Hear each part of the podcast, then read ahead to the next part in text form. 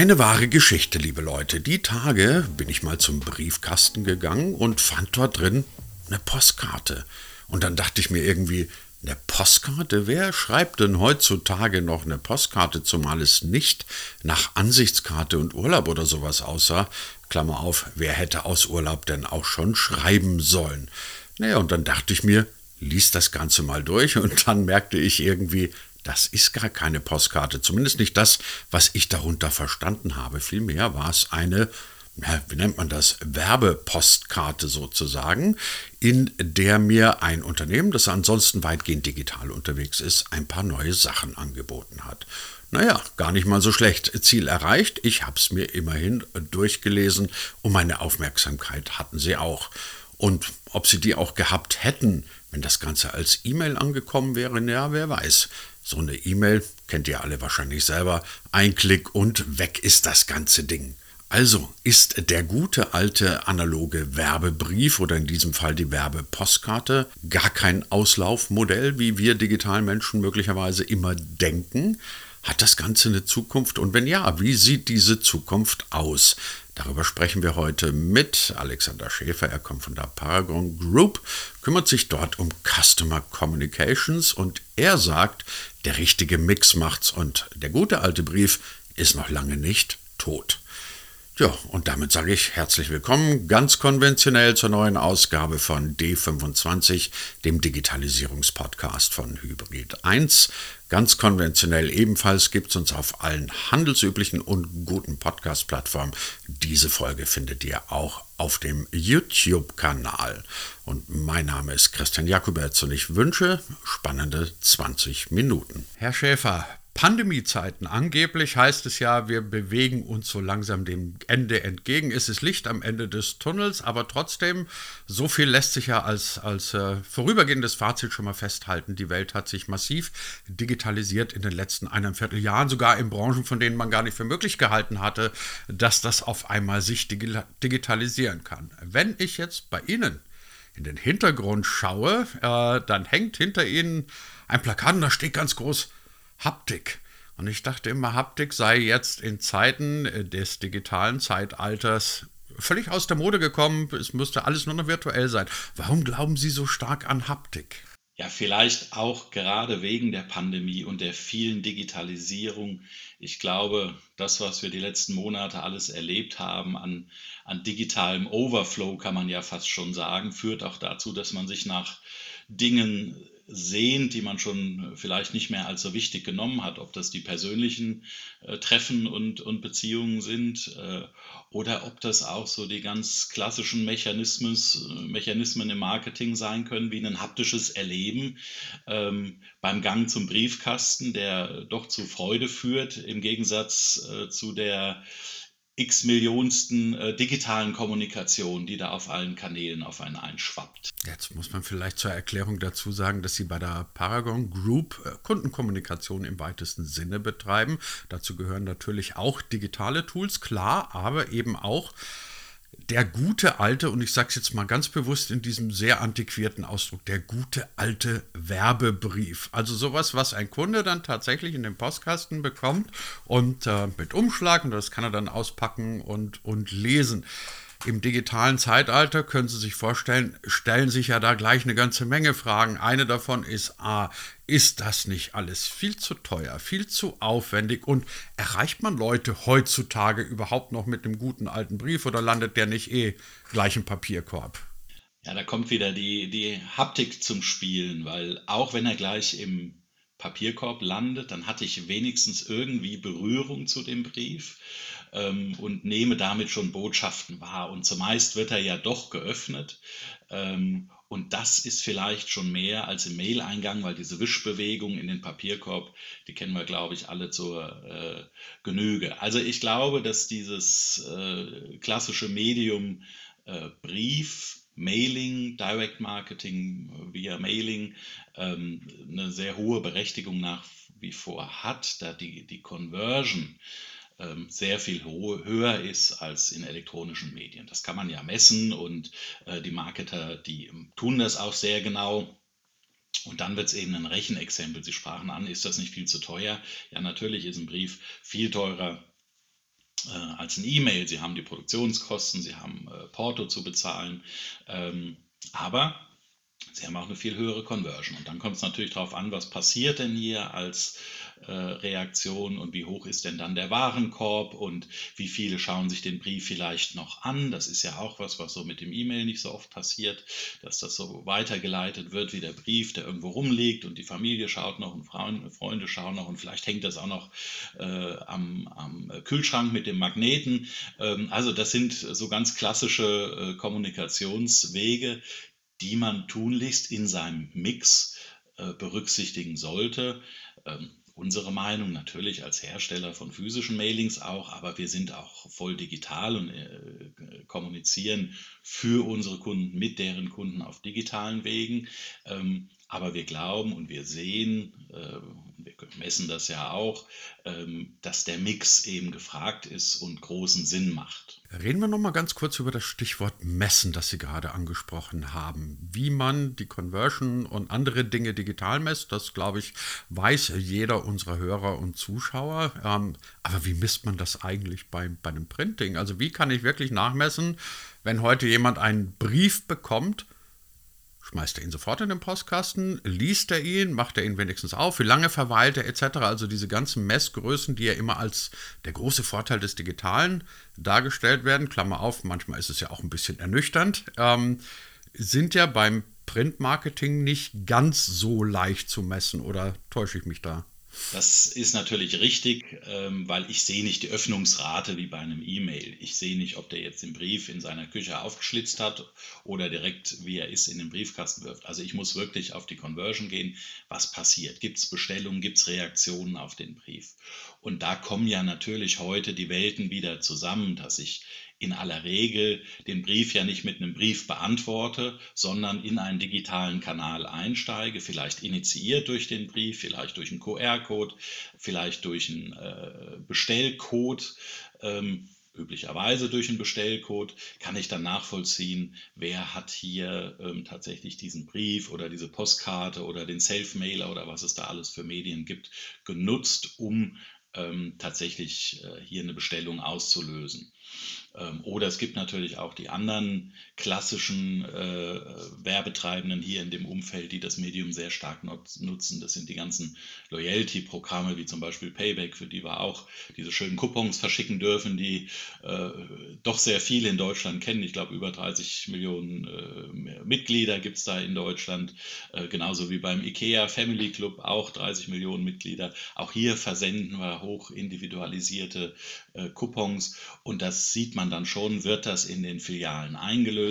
Das war natürlich die letzten Monate schwieriger, ist klar, da hat sich dann auch inhaltlich viel verändert. Ein Payback hat dann eher für einen Rewe Werbung gemacht, weil der offen war, als für stationären Handel, der sich im, im Lockdown befunden hat. Aber da kann man schon sehr schön mit, mit Spielen und, und ähm, Reaktionen dann messen, tatsächlich aus der Conversion-Aktivität, Einlösung direkt über den Code. Ich habe fünf Minuten bevor wir unser Gespräch begonnen haben, noch eine E-Mail bekommen. Ähm, wenig haptisch, aber informativ. Und dort ging es um so die Trends des Shoppings in diesen digitalen Zeiten und eben auch nach der Pandemie. Und dort haben mehrere Leute ziemlich glaubhaft die These aufgestellt, ohne Social Shopping geht es künftig überhaupt nicht mehr.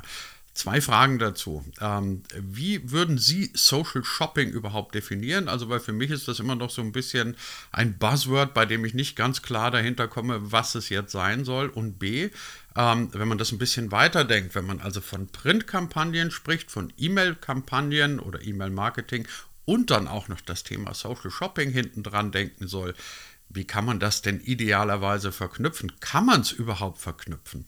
Ja, ich bin da ein bisschen bei Ihnen mit dem Buzzword. Also da, da, erreicht uns ja immer wieder irgendein neuer Trend, der dann vielleicht doch keiner ist. Und ähm, was ist denn jetzt Social Shopping wirklich äh, im Wesentlichen? Ich glaube, wir dürfen eins nicht vergessen, über die tatsächlichen Kunden, über die Empfänger nachzudenken, wie die, wie die was wahrnehmen. Und, und ich bin da ganz einfach gestrickt und denke gar nicht so viel drüber nach, was ist denn jetzt Social äh, Shopping oder Social Selling und, und was sind die richtigen Kanäle, sondern es ist ja relativ relativ Platz. Sie, Sie haben ja auch eine lange Karriere im, im Umfeld Marketing äh, und, und da, da sieht man ja, es, es, reduziert sich immer auf, auf zwei Themen. Das ist einmal eine, eine emotionale äh, Seite ähm, und eine Relevanz. Und wenn ich das transportiere, auf welchem Medium auch immer, und mir das gelingt, zur richtigen Zeit, am richtigen Ort eben so eine emotionale, unrelevante äh, Komponente unterzubringen, dann, dann gewinne ich beim Selling. Und ähm, äh, da muss ich einfach schauen, wie erreiche ich äh, meinen Konsumenten auf dem, auf dem besten Weg. Und das ist eben sehr unterschiedlich. Und vielleicht überlassen wir auch den, den Kunden da mal mehr die Wahl, als die mit irgendeinem so äh, Kanal und Weg zuzuballern, weil wir jetzt glauben, das ist der, der richtige Trend. Ja, die, die sehen wir ja kommen und, und gehen. Deswegen, ähm, ich glaube, mit allen Kanälen, auch mit allen Trends, die da so kommen, ruhig spielen, mal was ausprobieren, das ist ja gar nicht so schwierig. Ich habe ja Informationen, ich habe ja Daten, da kann ich ja was mitmachen. Ähm, und dann sehe ich schon einfach, wo tut sich was und wo bin ich erfolgreich und wie, wie führe ich das weiter fort. Reden wir doch kurz nochmal über diese emotionale Seite, über den emotionalen Aspekt, den Sie gerade angesprochen haben.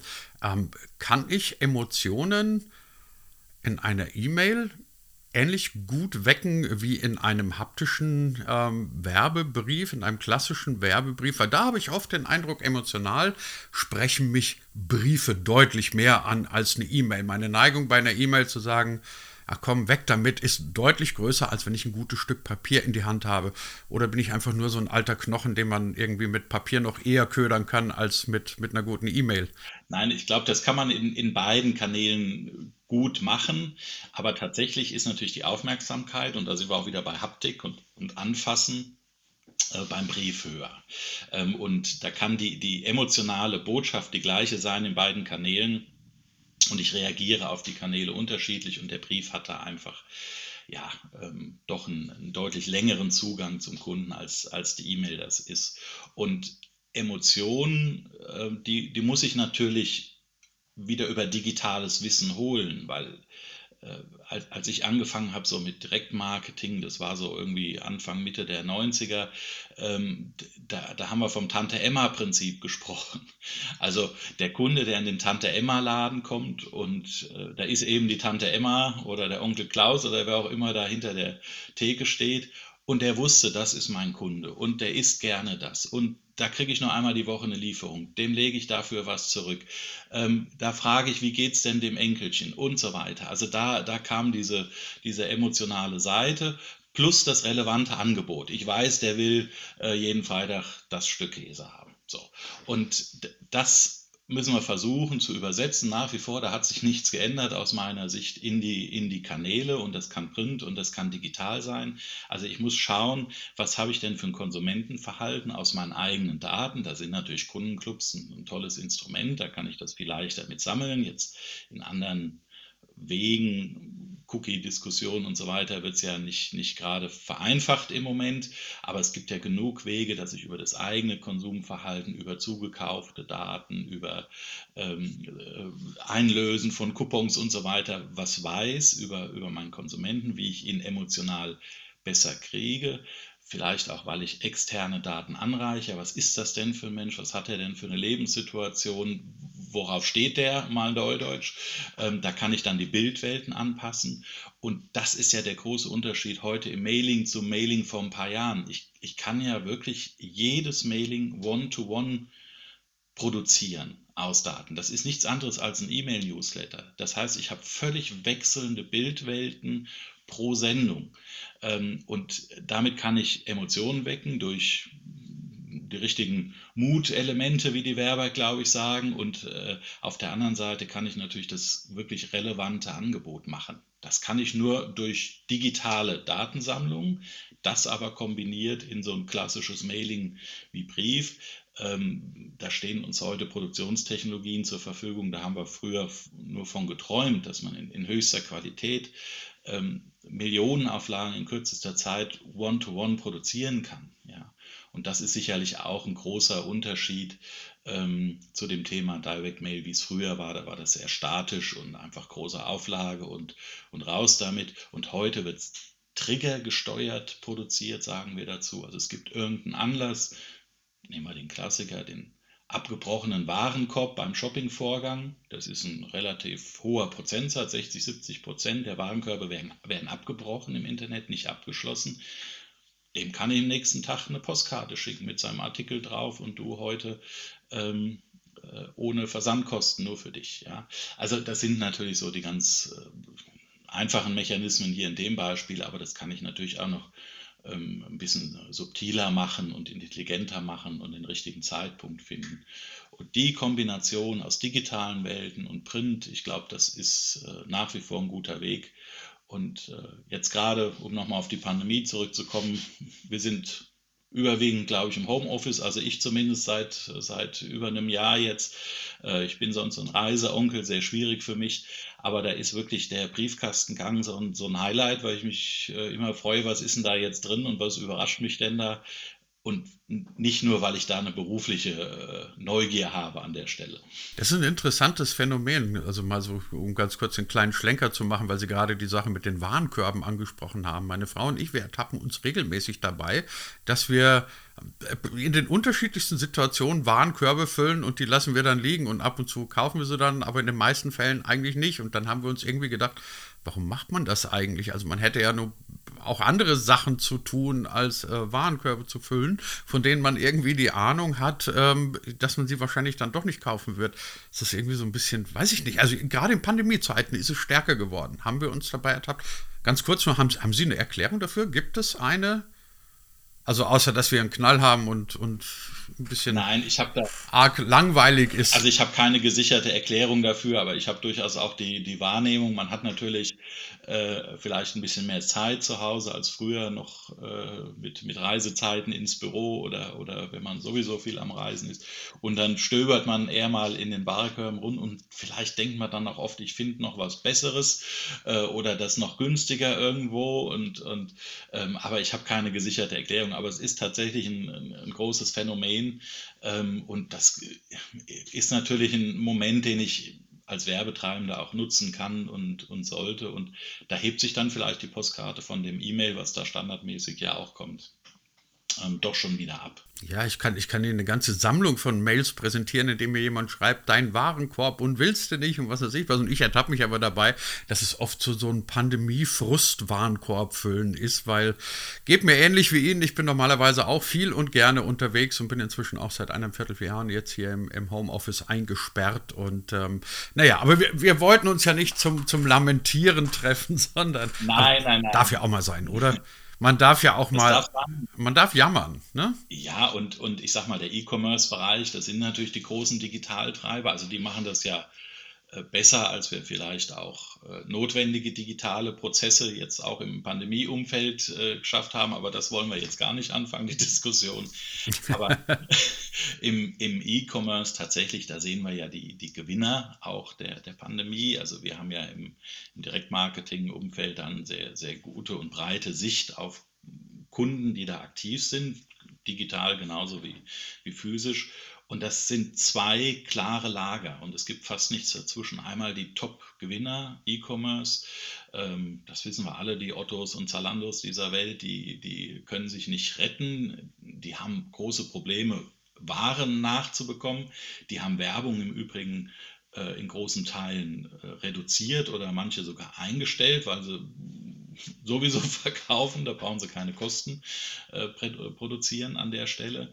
Das ist das eine Lager. Und dann haben wir auf der anderen Seite natürlich eher den, den äh, stationären Handel. Ähm, und die sind natürlich in einer großen Krise. Und das wird jetzt sicher die Herausforderung. Also A, wer ist überhaupt noch da? Da haben wir sicherlich noch nicht alles gesehen. Und B, wer kommt da jetzt gut wieder raus und, und schiebt das Geschäft wieder an und schafft wieder Vertrauen und so weiter. Ähm, und da spielt dann sicher Direktmarketing auf allen Kanälen auch wieder eine große Rolle zu sagen, komm, wir haben uns lange nicht gesehen. Komm rein, ich habe was für dich. Ich muss noch mal einen Schritt zurückgehen oder eineinhalb. Wir haben vorhin, ähm, beziehungsweise Sie haben vorhin unter anderem das absehbare Ende von Third-Party-Cookies angesprochen. Dann haben wir auch noch im, im, im äh, Digitalbereich die Debatten um die DSGVO. Der Zeitgeist weht ja da gerade ein bisschen aus einer strengeren Ecke, was ja auch vielleicht gar nicht so schlecht ist. Wie ist denn das bei, bei, bei Printmarketing? Spürt man da irgendwelche Auswirkungen von den Debatten um eine DSGVO? Ist es möglicherweise sogar so, dass man sagt, naja, also wenn es jetzt im Netz gerade so streng zugeht, dann weichen wir wieder ein bisschen mehr auf das gute alte Printmarketing aus? Ja, das ist natürlich eine Folge, dass ich diese Zugangsbeschränkung zum physischen Briefkasten nicht habe. Auch keinen Double Opt-in und, und was ich alles äh, digital treiben muss inzwischen. Ähm, also das, das merken wir schon, ähm, dass auch eben aus diesen Gründen der Kanal äh, zunimmt. Auf der anderen Seite mache ich ein gutes Mailing tatsächlich eben nur, was conversion stark ist, wenn ich auch Daten dafür nutze. Und die muss ich wieder irgendwo einsammeln. Und, und das ist sicherlich die, die Herausforderung auch nach wie vor für viele Unternehmen, wo bekomme ich die denn her? Also nutze ich nur die eigenen Daten oder äh, wie kann ich denn jetzt tracken meinen Kunden oder wo bekomme ich Daten her? Ähm, aber da gibt es nach wie vor aus meiner Sicht genug Möglichkeiten, das zu tun. Da fehlt oft noch eher der Mut, auch mal was auszuprobieren, was Neues zu machen.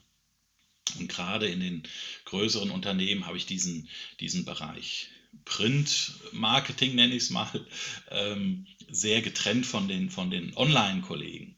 Und, und wenn die mal mehr miteinander reden würden und sich austauschen, wie kann ich denn Daten nutzen für, für, für Print und damit auch wieder Online-Kanäle auf laden in der Reaktion, dann wäre schon viel gewonnen. Das sind oft so Silos nebeneinander. Ähm, das verschwimmt erst so langsam, dass da eine, eine breitere Sicht äh, aufs, aufs Marketing äh, kommt. Gut, Herr Schäfer, nach dem Schritt, nach den anderthalb Schritten zurück machen wir jetzt noch einen kleinen Sprung nach vorne. Nämlich, wir versuchen mal den Blick in die Glaskugel in das Jahr 2025.